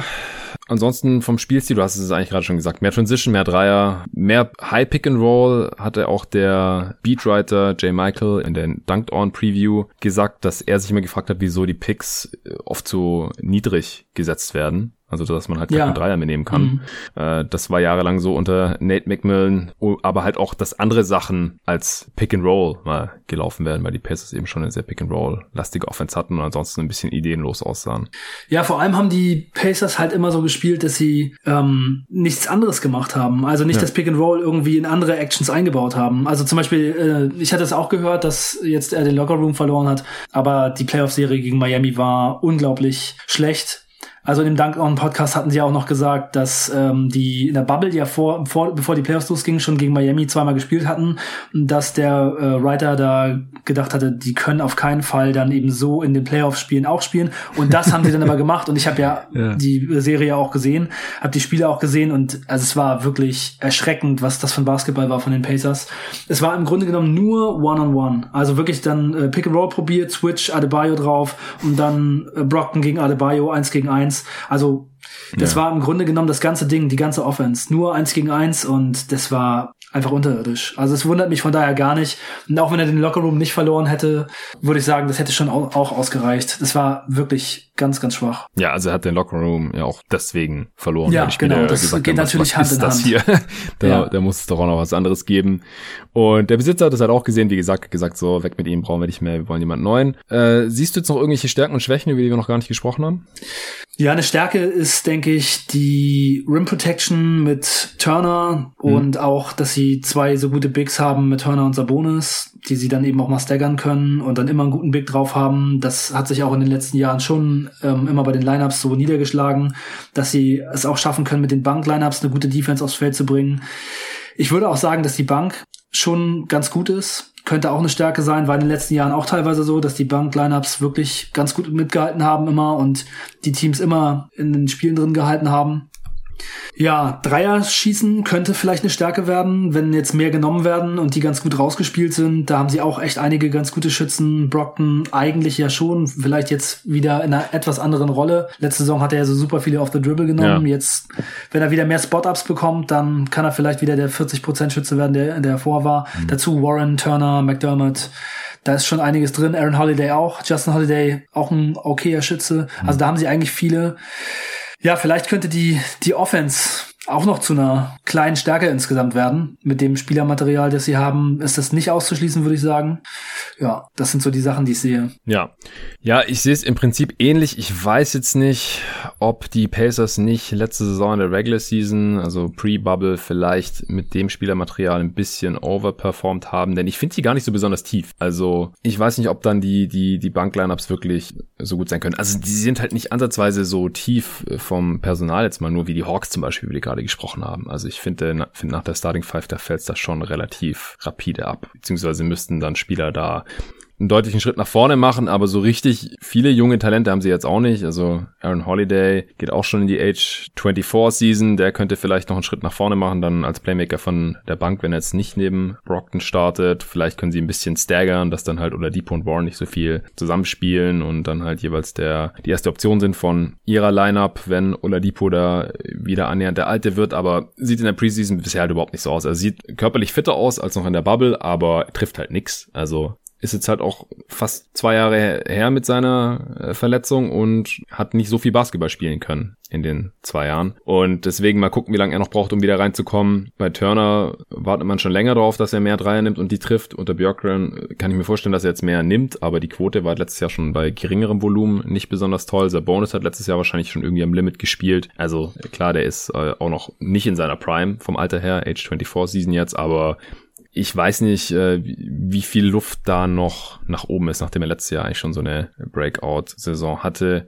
Also irgendwie kann ich schon sehen, gerade jetzt unter dem Coach, dass, dass die anders spielen und dann vielleicht auch sogar irgendwie besser. Die Offense war letztes Jahr auf Platz 19, die kann bestimmt durchschnittlich werden, vor allem wenn Oladipo wieder einigermaßen der Alte wird oder wenn Warren jetzt nicht so lange ausfällt. Defense war auf Platz 6, war vielleicht bisschen fluky, mal sehen. Äh, aber ich, ich kann mir schon halt auch vorstellen, dass wenn, wenn Oladipo nicht so richtig fit wird und äh, vielleicht auch einfach nie wieder der Alte wird, das ist ja auch nicht auszuschließen nach so einer Verletzung, Warren länger fehlt, dass, dass dann einfach die Offense auch nicht besser wird und dann halt auch nicht so eine Stärke wird oder halt weiterhin irgendwie eine Schwäche ist. Ja, aber die Pacers haben so eine gute letzte, letzte Saison gespielt und Oladipo war ja eigentlich gar nicht dabei. Der hat ja nur 18 Spiele gemacht. Ja. Also es kann natürlich sein, dass er ein Negativfaktor wird. Dann ja, bisher ist er ein Negativfaktor. genau. Er also, nimmt seine Würfe ja doch einfach, als wäre noch der Alte. Ja, also deswegen die ganze Saison hängt davon, was, also wie Oladipo fitnessmäßig aussieht und was er dann eben macht, wenn es nicht so gut läuft. Oder ja, wenn es halt gut läuft, dann, dann sind die Pacers schon ein echt starkes Team. Also ich meine, die hatten letzte Saison 45 Siege und 28 Niederlagen. Ja. Das war schon, das war schon echt eine richtig krasse Saison, eigentlich ohne Oladipo, ne? Und mhm. Ich weiß immer noch nicht genau, wie sie das gemacht haben. Ja. Ja, das war Nate McMillan. Der hat ja die Teams eigentlich immer zum Überperformen ja, sag gebracht. Ich ja, ja. Und der ist jetzt weg. Äh, neuer ja. Coach ist erstmal ein Fragezeichen, auch Rookie Head Coach. Ja. Also wir halten im Prinzip viel von ihm, aber er muss es halt auch erstmal zeigen. Ja, ja, ja. Ja. Ja, was denkst du, was der Best Case ist? Also ich sehe im Best Case schon eine echt starke Saison. Wie gesagt, sie hatten jetzt letzte Saison in 73 Spielen 45 Siege. Ich glaube, dass sie das sogar noch verbessern können. Und ich sehe Best Case 48. Also das würde aber wirklich auch bedeuten, dass Oladipo entweder wenigstens teilweise an seine alten Leistungen anknüpfen kann oder eben weniger spielt und eine kleinere Rolle bekommt. Also das geht nicht, wenn sie Oladipo durch die Saison schleifen, weil er immer noch denkt, er ist ein Star, aber eigentlich ist das nicht mehr und nimmt trotzdem 20 Würfe. Hm.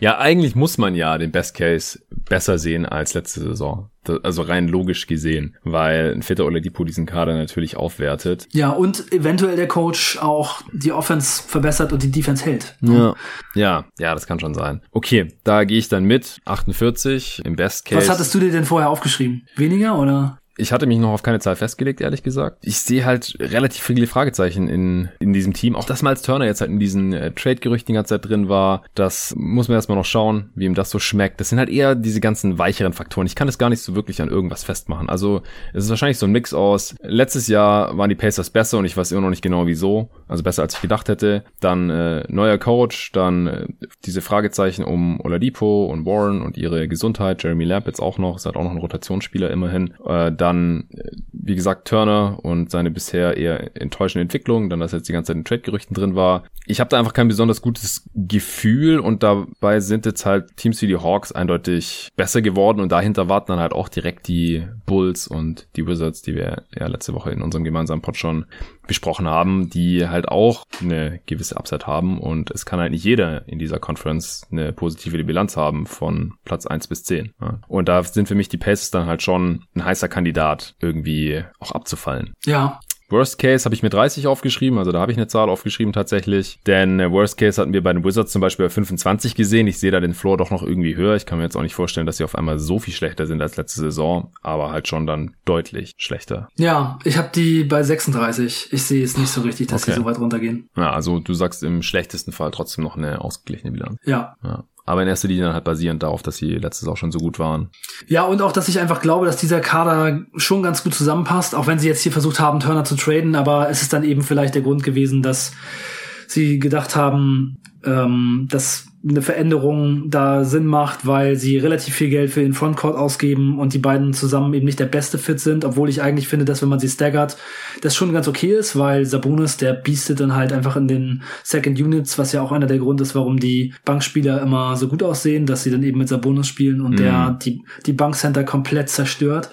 Also jetzt auch gerade gegen die Cavs, dann eben gegen die Banksetter, das äh, ist schon kein, keine Freude. Okay, die haben auch Thorn und McCurr dann da gegen ihn gespielt ja. und das ist natürlich dann wirklich ein leckeres Barbecue, aber ja, also ich glaube, dass da schon viele Fragezeichen sind, aber ich sehe es nicht, dass sie wirklich so weit runtergehen können und im Best Case sehe ich dann eben auch, dass diese Sachen wieder so ganz gut funktionieren. Was ich noch ganz interessant finde, ist, dass Bjorkgren eventuell genau das Gegenteil von Nate McMillan wird, denn letzte Saison hatten die Pacers richtig wenig Turnover war. Ähm, das zweitbeste Field Goal insgesamt, die, ähm, die wenigsten Dreier genommen und das könnte bei Björkgren genau in die andere Richtung umgehen. Äh, die meisten Dreier genommen vielleicht, vielleicht nicht die meisten, aber sehr, sehr viele Dreier genommen. Ja. Äh, Field Goal wird wahrscheinlich runtergehen und Turnover werden richtig doll hochgehen, also das wird schon ein ziemlicher Turnaround, aber vielleicht ist es trotzdem mal ganz gut für dieses Team und den Kader und danach wird schon lange gerufen in Indiana und jetzt äh, wird man sehen, ob es dann richtig war oder wohin es führt. Ja, Genau, ist halt die Frage dann, ob im Endeffekt eine bessere Offense als Platz 19 dabei herausspringt. Over-Under liegt bei ne, 39,5. Da müsstest du dann ja eindeutig rüber. Ja, würde ich drüber gehen. Ja, ist auch drei höher als bei den Hawks. Finde ich ein bisschen krass.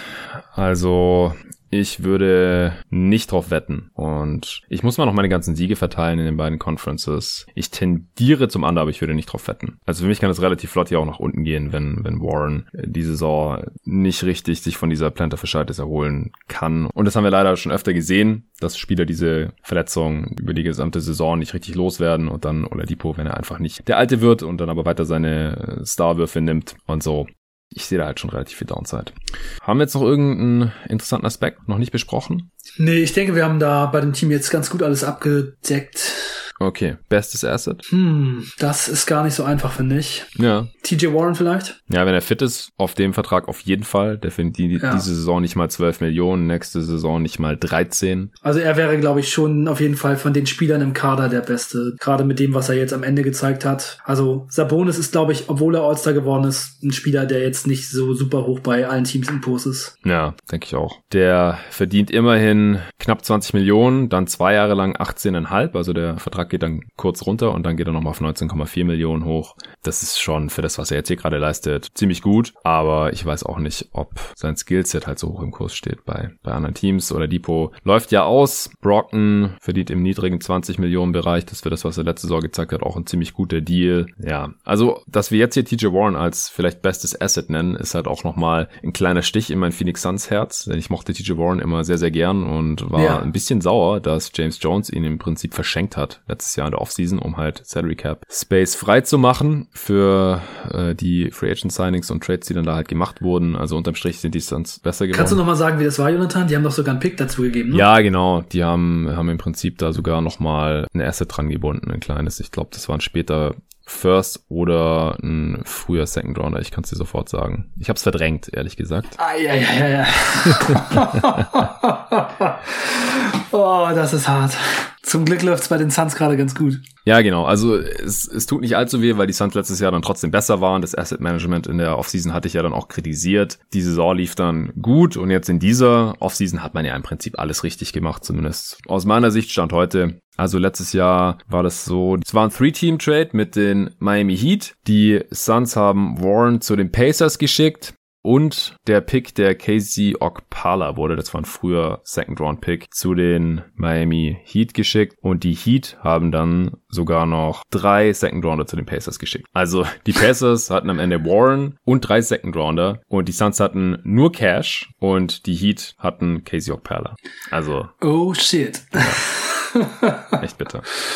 Krass. Noch ganz kurz, was ist der mieseste Vertrag von den Indiana Pacers? Ja, auch bei den Pacers finde ich eigentlich keinen Vertrag so richtig schlecht. Mhm. Ich meine, wenn Oladipo jetzt in der kommenden Saison einfach nicht so spielen kann wie vorher, dann ist es ist er es vielleicht, aber er läuft aus. Ja.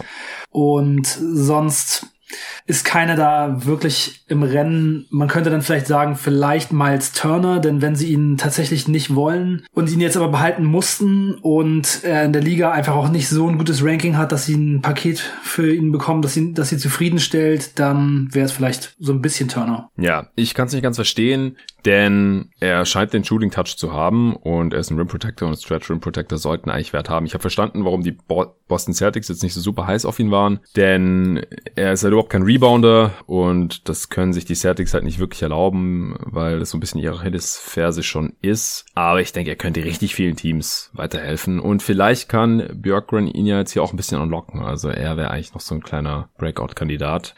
Aber klar, wenn er das nicht wird, dann ist er mit seinen 18 Millionen natürlich wahrscheinlich zu teuer. Ich glaube, für Miles Turner wäre es eigentlich auch ganz gut, mal zu einem anderen Team zu gehen. Ich glaube, das würde ihm schon ziemlich helfen, denn er hat in den Playoffs zum Beispiel gegen Miami auch dann eben ohne Sabonis ganz gut gespielt, hm. hat in den letzten drei Spielen 17, 15 und 22 gemacht, auch mehr, mehr Rebounds geholt, hat dann eben auch viele Blocks gemacht, spielt dann eben offensiv und defensiv Center, was auch, glaube ich, für ihn besser ist ja, wahrscheinlich wäre es für beide für beide Seiten ganz gut, mal da was anderes zu machen. Aber ich muss sagen, wenn ich mir den Roster angucke, ich persönlich finde es eigentlich gut, dass sie Sabonis und Turner noch haben, denn sie haben eigentlich wenig, was man als klassische Power Forwards bezeichnen kann und sie haben nur Bitazza als Backup Center. Also wenn sie da Turner jetzt auch noch weggegeben hätten, dann ist das Team so klein. Also ich glaube eigentlich schon, dass es besser ist, wenn sie ihn behalten und man wird es sehen. Ja, ich glaube halt, dass Bitazzi mittelfristig auch das Potenzial hat, Starter zu sein oder zumindest viele Backup-Minuten zu sehen. Deswegen müssen sie dieses Problem früher oder später lösen, diesen kleinen äh, Lockjam da und sie müssen halt nur ein Team finden, das ihnen einen angemessenen Gegenwert dafür zurückgibt. Jeremy Lamb finde ich noch ein bisschen teuer, 10,5 Millionen diese und nächste Saison, aber ist jetzt auch kein Beinbruch. Also einen richtig miesen Deal haben die Pacers hier auch nicht. Ja. Okay, dann kommen wir zu den Toronto Raptors. Da sind wir uns einig, dass sie das beste Team sind von den dreien? Ja. Ja, ich denke auch. Ja, was denkst du denn, wer starten wird? Ich denke Baines, Siakam, Anunobi, Van Vliet und Kyle Lowry ist ja. relativ sicher. Da ja. sollte, wenn alle fit sind, eigentlich nichts passieren. Ja, sehe ich genauso. Wen siehst du noch in der Rotation an von der Bank? Alex Len, Chris Boucher, Terrence Davis, ähm, dann Norman Powell. Ja und vielleicht den Rookie. Malachi Flynn, Flynn der ja. Malachi Flynn, der sieht ganz gut aus, finde ich. Mhm. Und äh, was ich so gehört habe, soll wohl Matt Thomas äh, ziemlich hoch in der im, im Ranking der Bankspieler sein. Und da wird sich wohl erwartet, dass er mit seinem Shooting ziemlich viel für Siaka macht und ziemlich viel auch für die anderen Spieler tun kann. Und mal sehen. Er wird offensichtlich eine ganz gute Rolle bekommen. Ja, hat er sogar schon ein paar Playoff-Minuten gesehen gehabt. Könnte ich mir auch vorstellen, dass er die Standardrotation knacken kann. Eventuell auch noch DeAndre Bambry. Stanley Johnson glaube ich nicht mehr dran. Der ist nur noch da, weil er einen garantierten Vertrag hatte. Und sonst haben sie da jetzt auch nicht unbedingt noch NBA-Material, beziehungsweise halt nichts, was wir jetzt heute schon wissen. Die Raptors, die zaubern ja gerne mal noch irgendwas aus dem Hut. Also vielleicht schlägt eine ihrer Two-Ways ein. Paul Watson, Jalen Harris, könnte ich mir schon vorstellen irgendwie. Aber ansonsten sehe ich das ganz genauso wie du. Ja, noch einmal zu Matt ja. Thomas Shooting. Er hat er hat letzte Saison auf 100 Possessions 10,7 Dreier genommen mit 47,5 Prozent. Ist natürlich in einer super kleinen Rolle gewesen. Der mhm. hat nur 10 Minuten pro Spiel gespielt, aber das zeigt natürlich schon mal, dass da einiges an Potenzial da ist. Ist der besser als Clay? Star. Matt Thomas ist a Star. Ja, offensichtlich muss er nur noch so gut verteidigen. Wenn die Defense noch wäre. Ja, genau. Ne? okay. Äh, ist er dann für dich auch ein Breakout-Kandidat?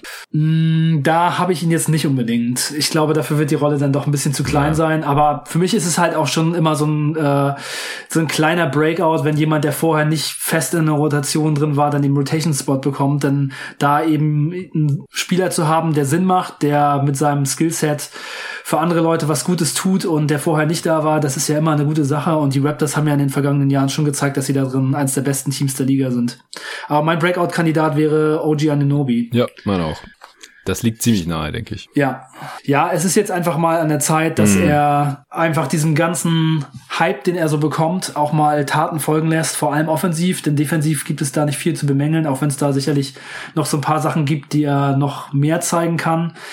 Wurde jetzt teilweise auch schon mal gemunkelt, dass er so auf Center äh, vielleicht paar Minuten kriegen könnte. Aber ich denke, offensiv muss die Rolle einfach mal ein bisschen größer werden und da muss einfach ein bisschen mehr zu sehen sein als nur Spot-Up-Shooting. Der ja. muss auch mal den Ball Richtung Korb dribbeln und ein paar Plays für andere machen und ja, dann könnte er schon fast in so eine Siakam-Richtung gehen, ne? Denn der Schuss ist eigentlich da, die Defense mhm. ist da. Wenn der ein bisschen mehr offensiv noch bringt, dann ist er da vielleicht gar nicht so weit weg in der kommenden Saison. Ja, hat er ja auch schon hier und da aufblitzen lassen, äh, auch in den Playoffs, aber im Schnitt war er dann doch wieder so wie in der Regular Season. Also er muss es einfach konstanter auch zeigen.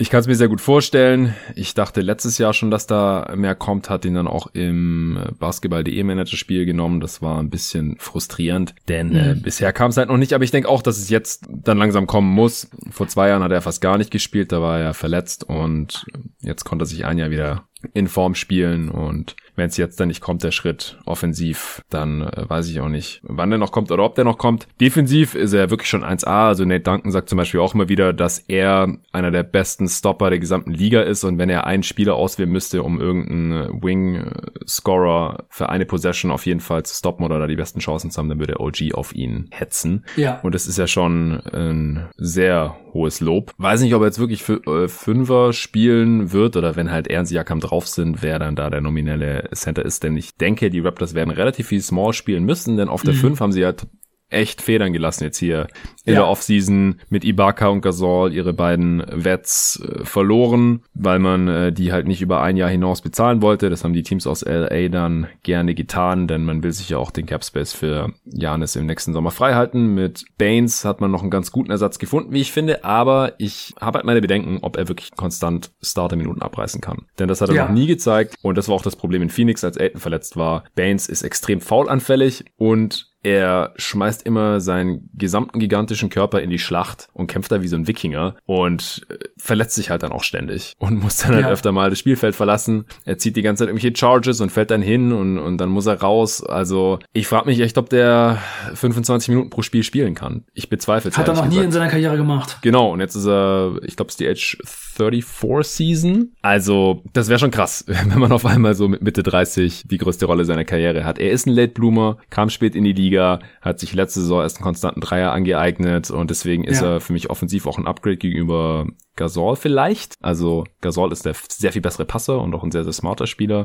Aber defensiv ist Gasol um Welten besser. Also das ist für mich gar keine Frage. Da ist Baines wirklich nicht so super gut. Aber und dann Alex Len soll Ibaka ersetzen oder Boucher oder so. Also niemals. Das heißt, die Raptors müssen viel Small spielen. Die haben gar nichts Material auf der 5 sonst. Ja. Ja, man muss sich das einfach nochmal vor Augen führen. Sie haben ähm, Markesol und Serge Ibaka gehabt und jetzt haben sie Baines und Len. Also das ist wirklich ein krasser Verlust, ein krasses Downgrade. Finde ich auch ganz interessant, denn wenn man sich jetzt hier so mit den Toronto Raptors beschäftigt und wie sie so gesehen werden, dann hört man gar nicht so viele Leute, die sagen, oh shit, das ist aber wirklich ähm, richtig krass das Downgrade, okay. sondern eher so, ja, Baines hat auch eine gute Saison gespielt und Len ist doch auch ganz brauchbar. Ähm, ja, also ich sehe es bisschen anders. Ich glaube schon, dass das echt problematisch wird. Ja.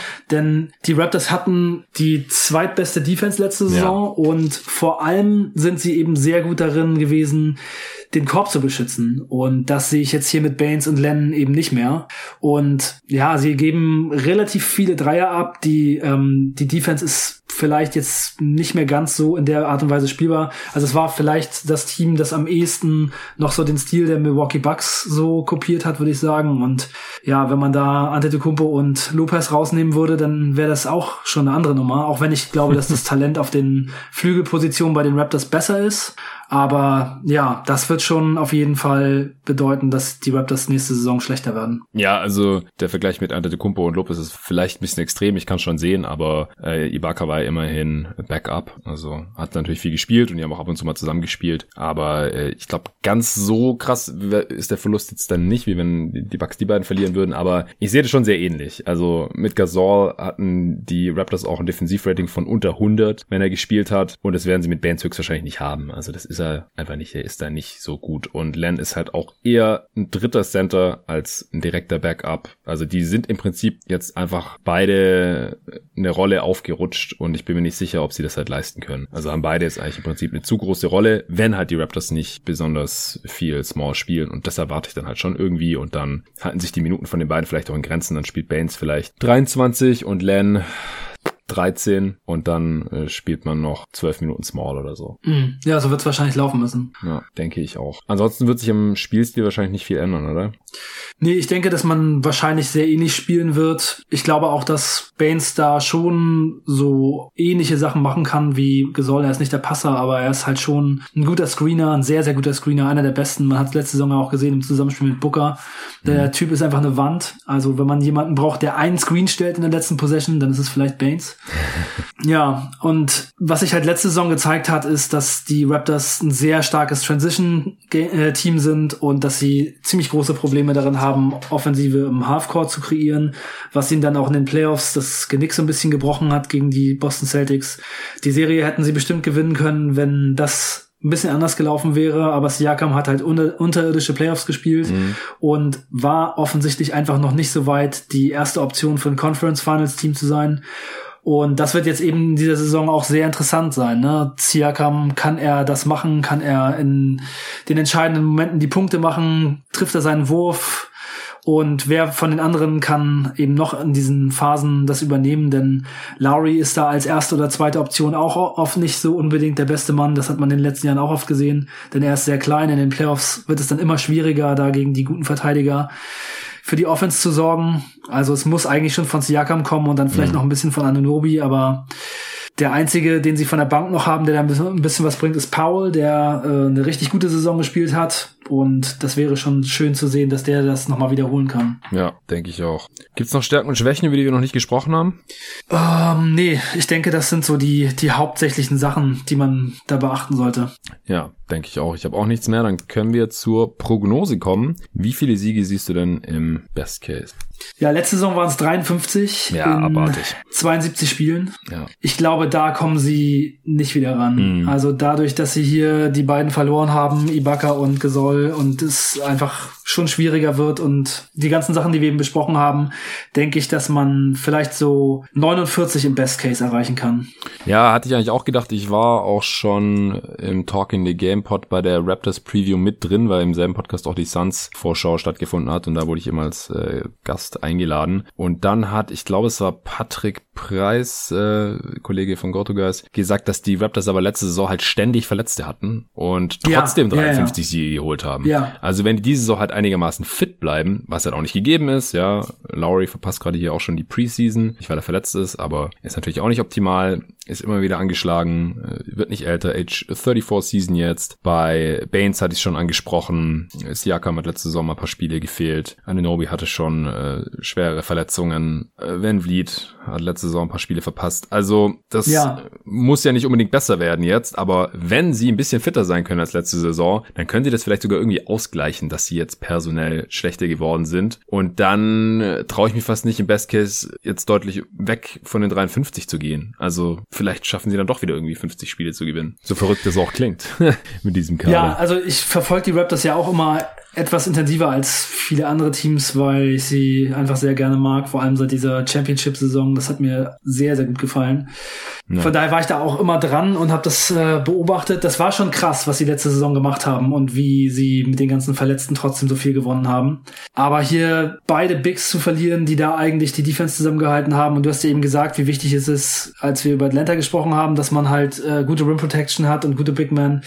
Also da nochmal über die 50 zu kommen jetzt in dieser verkürzten Saison, ich, also es ist nicht total ausgeschlossen, aber ich sehe es im Moment eigentlich nicht. Ja. Ich glaube, der Soll und die Backer waren da schon so wichtig. Hm. Sagst du über 50? Nee, ich sag jetzt 50 dann. Okay. Ich finde halt auch, dass der Kader letzte Saison ein bisschen runder war und dass man da daher die Ausfälle ein bisschen besser kompensieren konnte. Weil wenn jetzt Baines ausfällt, dann willst du mit Lenz starten oder mit Boucher, also dann bist du halt echt richtig gefickt und äh, dann wird's echt schwierig. Also letztes Jahr ging das halt noch, weil, wenn ich mich recht entsinne, dann haben halt zum Beispiel nie Ibaka und Gasol gleichzeitig gefehlt oder Lowry und Van Vliet gleichzeitig gefehlt und das war dann im Prinzip auch wieder wieder Glück im Unglück, sodass dann halt Ja, immer die Rolle vergrößert wurde von einem ähnlichen Spielertypen und dann konnte das halt einigermaßen aufgefangen werden. Und wenn jetzt halt, wie gesagt, ein Baines draußen ist, was ich für relativ wahrscheinlich halte, dass er einige Spiele verpassen wird, leider, ich mag ihn sehr, aber das haben wir halt noch nicht gesehen, dass er so viele Minuten abreißen kann, dann kann es halt schnell abwärts gehen. Im Worst Case habe ich sie trotzdem besser als es die Pacers und die Hawks. wo hast du sie denn?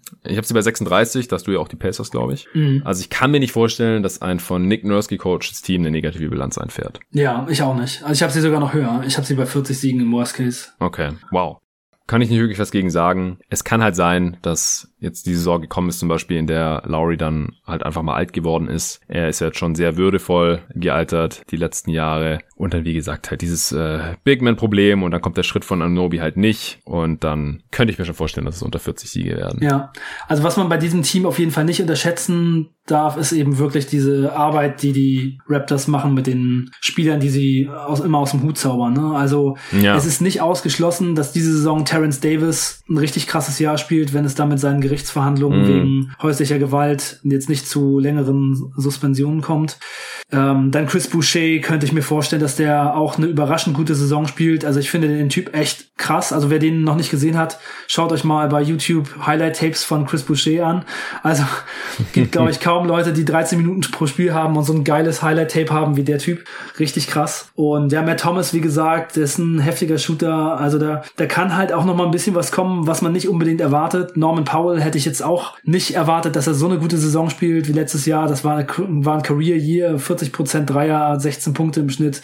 Das war auch schon echt richtig stark. Und bei den Raptors und Nick Nurse, da ist nichts ausgeschlossen. Da können irgendwelche krassen Leaps kommen, von denen man vorher nicht gedacht hätte, dass es möglich ist. Kann auch sein, dass irgendeiner von den Leuten, die man gar nicht auf dem Zettel hat, auf einmal eine gute Saison spielt. Also von daher, die schaffen es immer, durch diese schwierigen Phasen durchzukommen, weil auch teilweise die Leute, die dann eben reinkommen in die Rotation, einfach ready sind. Die haben ja auch dieses äh, G- äh, G-League-Team, dieses äh, Raptors 909, wo die halt das gleiche System spielen wie bei 905. dem 9, 905, sorry, ja. 905.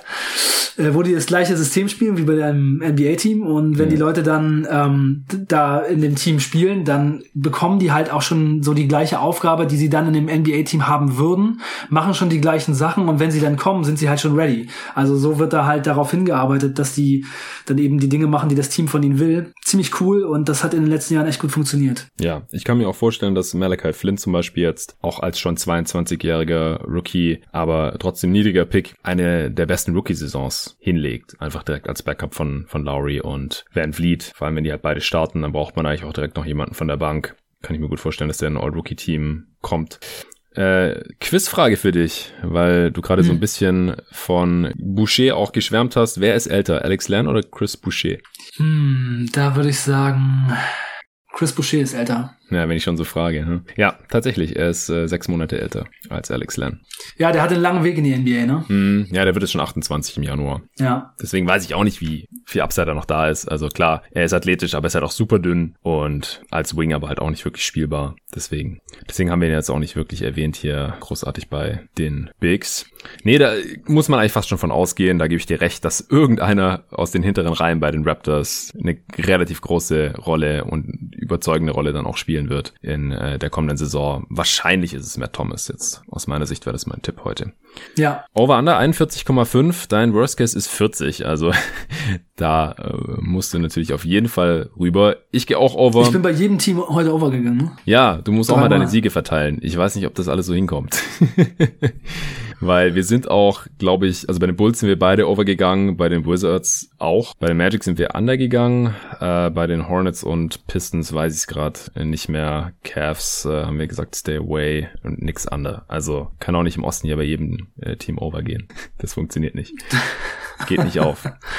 Aber bei den Raptors muss ich auch overgehen. Die sind die letzten Jahre unter Nick Nurse immer overgegangen und haben immer irgendwie overperformed. Und 41,5, also Gasol und Ibaka in allen Ehren, aber das sind elf Siege weniger und sie sind immer noch over als letzte Saison. Äh, Nate Duncan hat in dem Pod über die Raptors gesagt, dass er sich sogar vorstellen kann, dass die Raptors das beste Team in der Eastern Conference werden. Das ist nicht für ausgeschlossen. Ja, in der Regular Season halte ich es auch nicht unbedingt für ausgeschlossen. Also 50 Siege können halt auch das beste Team sein. Das ist schon möglich. Und Nick Nurse ist einfach so gut und das Team ist eingespielt. Und wenn mhm. da jetzt keiner irgendwie in ein Loch fällt und Baines halbwegs fit bleiben kann und doch 25 Minuten pro Spiel spielen kann oder so, dann halte ich es nicht für ausgeschlossen. Aber was die Playoffs angeht, ich, ich traue ihnen keinen Finals Run zu. Also bei aller Liebe. Und deswegen, äh, unter anderem, habe ich sie jetzt auch hier in diese Gruppierung reingepackt. Ja, das sehe ich genauso. Hättest du jetzt auch die äh, verbleibenden fünf Teams, also Miami, Brooklyn, Philly, Milwaukee und was fehlt denn noch? Boston. Boston natürlich, klar, mit David. äh, hättest du die auch alle in eine Gruppierung gepackt oder siehst du da noch irgendwelche Abstufungen? Nee, ich finde, die kann man da schon reintun, denn ich kann mir bei allen vorstellen, dass wenn es perfekt läuft, da die Finals oder der, die Championship hm. drin sein sein könnte. Bei Brooklyn wissen wir natürlich noch nicht so genau, aber wenn Kevin Durant im Team hat, dann muss man das schon auf jeden Fall ins Auge fassen, dass es eine Möglichkeit ist. Und ja, Miami hat es gezeigt, Milwaukee hat den MVP, Boston hat einen richtig guten Kader und war auch jetzt wieder nah dran, richtig weit zu kommen. Also ich mhm. denke, die passen da alle schon rein. Philly hat da vielleicht noch am ehesten, ähm, ja, zu zeigen, dass es jetzt wirklich mal zusammenpasst, aber alles, was Philly gemacht hat, fand ich auch ziemlich gut. Ja. Ja, von daher denke ich, das sind die fünf, um die es dann sich drehen wird, von denen es eins machen wird. Passt schon. Okay. Noch irgendwas Interessantes zu den Raptors? Ja, ich finde, wir, wir hauen immer alle interessanten Sachen, die es so gibt, schon volle Kanone raus. Äh, ich, ich denke nicht dieser Punkt im Ablauf ist ja auch nur dazu gedacht, einfach sicher zu gehen, dass äh, man irgendwas gesagt hat, wenn man vorher ja. noch drauf gekommen ist. Ja, ja, ja. Ja, wenn man das Highlight-Tape von äh, Boucher schon erwähnt hat, dann ist alles gesagt, glaube ich. dann bin ich ja froh. Bestes Asset ist es Siakam? Ja, ich denke schon. Ich denke auch. Also hat zwar eine saftige Verlängerung bekommen und verdient jetzt zwischen 30 äh, und fast 38 Millionen über die nächsten vier Jahre, aber das sollte er schon wert sein sein. Ich weiß nicht, wer kommt da sonst noch ran? OG Ananobi halt mit seinem Rookie-Deal noch. Ja, aber der hat halt den Rookie-Deal und sie würden ihn sowieso nicht weggeben, solange er auf dem Rookie-Deal ist. Und wenn er danach einen neuen Vertrag bekommt, dann ist Siakam eben vielleicht dann doch wieder der bessere Spieler. Ja, hat auch schon deutlich mehr gezeigt einfach als Anunobi. Anunobi ja. äh, ist halt jetzt vom Preis-Leistungs-Verhältnis noch besser, der verdient nicht mal vier Millionen und dann wird er restricted, also die Raptors können ihn easy halten und er hat halt noch die Upside, aber Siakam hat es halt schon realisiert, aber wird dafür halt auch schon entsprechend bezahlt. Siehst du einen schlechten Vertrag hier? Also ich finde vier Millionen für Patrick McCaw sieht nicht so gut aus. Stimmt. Vier Millionen für Stanley Johnson ja. sieht nicht so geil aus, aber das sind halt auch auslaufende Verträge, was soll's. Kann man wegtraden dann sogar. Ja. Ach, der, der Kader ist echt äh, ganz gut zusammengestellt und das macht alles schon Sinn. Masayo Jiri ist ja auch einer der besten GMs der Liga und wird sicherlich auch in den nächsten Jahren das Team noch mal ein bisschen umbauen und dann kann es auch wieder Richtung Championship gehen. Ich traue ihm das schon zu. Safe. Okay, super. Dann sind wir durch mit diesen drei Teams. Ich finde es cool, dass es bei uns wieder hier ein paar Meinungsverschiedenheiten gab und wir darüber diskutieren konnten. Ich bin gespannt, ob die Hawks oder Pacers nächste Saison besser werden. Und wie gesagt, also äh, irgendwo hier irgendein Team muss deutlich schlechter werden, als wir jetzt äh, gedacht haben hier in diesen Top 10 zumindest. Also du hast ja die verbleibenden fünf Teams auch alle da oben drin und deswegen äh, sind es dann ein paar Siege zu viel. Ja, hoffentlich sind es nicht die Bulls. ja, stimmt. Du als Fan ja. hast ja natürlich auch noch äh, gesteigertes Interesse, dass die Bulls besser werden. Mir ist das relativ ja. egal. Ich freue mich einfach nur auf diese Saison. Und auf den letzten Preview-Pod dann, der kommt als nächstes mit David. Wie gesagt, ich freue mich schon drauf. Und dann folgen noch einige andere Pods, Ranking-Pods. Ich habe es im letzten äh, Pod mit Nico ja auch schon erwähnt. Top 10 Spieler, die 24 Jahre oder jünger sind. Also im Prinzip die Fragestellung, um welche Spieler würden wir jetzt am liebsten eine Franchise neu aufbauen. Und dann nehmen wir am Samstag ja noch einen Top 25 Spieler Podcast auf und ich hoffe, dass du dabei sein kannst. Also Nico und ich sind auf jeden Fall safe am Start. Ja, ich bin hoffentlich dabei. Ich kann es noch nicht hundertprozentig sagen. Ja, wir drücken die Daumen. Die Hörer auch. Auf Instagram hat erst gestern wieder einer geschrieben, ey, Arne muss öfter im Pod. Das ist so geil, wenn der dabei ist. Und dann habe ich geschrieben, ja, finde ich auch. Aber hat halt nur begrenzt Zeit, der viel beschäftigte Mann. Ja, danke, danke. Ich freue mich immer über jeden äh, positiven Wink, der zu mir kommt. Das freut mich sehr. Ich würde auch am liebsten jeden Tag einen Podcast machen, so wie du. Aber es ist halt leider bei mir nicht so viel Zeit gerade da. Ich kümmere mich um meine beiden Kinder gerade hauptsächlich. Mhm. Die Kita ist zu und ich bin den ganzen Tag mit denen zusammen. Das ist super schön. aber ich kann halt dann immer nur am Rand äh, ein bisschen was machen und ich muss natürlich auch noch so ein bisschen Zeit mit meiner Frau verbringen. das ist halt immer dann so, ja, das, äh, das Durchgemogel, um möglichst viele Pots zu machen. Aber also jetzt bin ich schon mal ganz zufrieden, wie es diesen Monat gelaufen ist. Das ist jetzt ja. der dritte diesen Monat und wenn noch ein vierter kommt. Und der Monat ist ja noch relativ lang und es kommen noch die Weihnachtsferien. Also. ja, genau, stimmt. So Ende Dezember können wir vielleicht noch irgendwann unterbringen. Wir hatten vier Pots diesen Monat geplant. Also drei haben wir jetzt. Und wenn wir das am Samstag machen, dann zählt er wahrscheinlich auch für zwei, denn der wird sicherlich relativ lang werden, wenn wir da 25 Spieler besprechen oder wahrscheinlich halt sogar noch mehr, weil es wird ja nicht jeder, der da mitgemacht hat bei den Rankings, dieselben 25 Spieler da drin haben. Wird mit Sicherheit dann ein Zweiteiler. Der erste Teil erscheint dann höchstwahrscheinlich am Sonntag und der zweite am Montag. Und dann steht auch die NBA-Saison schon vor der Tür und dann gucken wir mal, was wir als nächstes machen. Also vielen Dank, dass du es einrichten konntest. Ich hoffe, wir können dann in naher Zukunft auch mal wieder persönlich Angesicht zu Angesicht ist dann auch nochmal geiler, finde ich, äh, die Diskussion in der Booth ja. aufnehmen. Aber in der aktuellen Situation sollte jeder möglichst seine Kontakte einschränken und so viel wie möglich zu Hause bleiben und vor allem jetzt Richtung Weihnachten jetzt äh, nichts in die Familien einschleppen, wo dann eventuell ältere Leute oder Leute mit Vorerkrankungen am Start sind, so wie es bei mir zum Beispiel jetzt halt auch ist. Von daher sind das, glaube ich, noch Einschränkungen, mit denen wir alle leben können. Deswegen macht's einfach, tragt eine Maske, haltet Abstand, bleibt zu Hause und dann sind wir den Scheiß auch hoffentlich früher oder später wieder los. Und solange hört einfach Podcasts. Ich äh, tue mein Bestes, dass ihr jeden Tag was auf die Ohren bekommt. Jetzt zumindest mal noch bis Weihnachten. Dann gucke ich mal, äh, wie viele Tage ich mir da eine Pause gönne, denn ich bin echt richtig durch. Also jetzt ist auch schon wieder 23.15 Uhr. Ich hatte einen sehr langen Tag und davor eine sehr kurze Nacht. Und äh, es geht ja dann auch schon wieder direkt weiter die nächsten Tage. Von daher, vielen Dank dir nochmal, Arne. Und gerne, gerne, freut mich immer. Danke an jeden, der diesen Pod irgendwie supportet, sei es finanziell oder indem ihr uns irgendwie motivierende Worte schickt. Das finde ich auch sehr schön, was da in letzter Zeit so bei mir angekommen ist. Letzte Woche habe ich dir auch was vorgelesen, da hat mir ja noch auf Instagram geschrieben, dass er den Pod irgendwie seit Oktober hört, also noch gar nicht so lang, aber dass er jetzt in den zwei Monaten mehr über Basketball oder die NBA gelernt hat als in den 20 Jahren davor. Das fand ich auch richtig wichtig. Also sowas ja, erwärmt wirklich das Herz und äh, motiviert richtig hart, hier den Content noch weiterzumachen. Also danke dafür und bis zum nächsten Mal. Ciao Leute.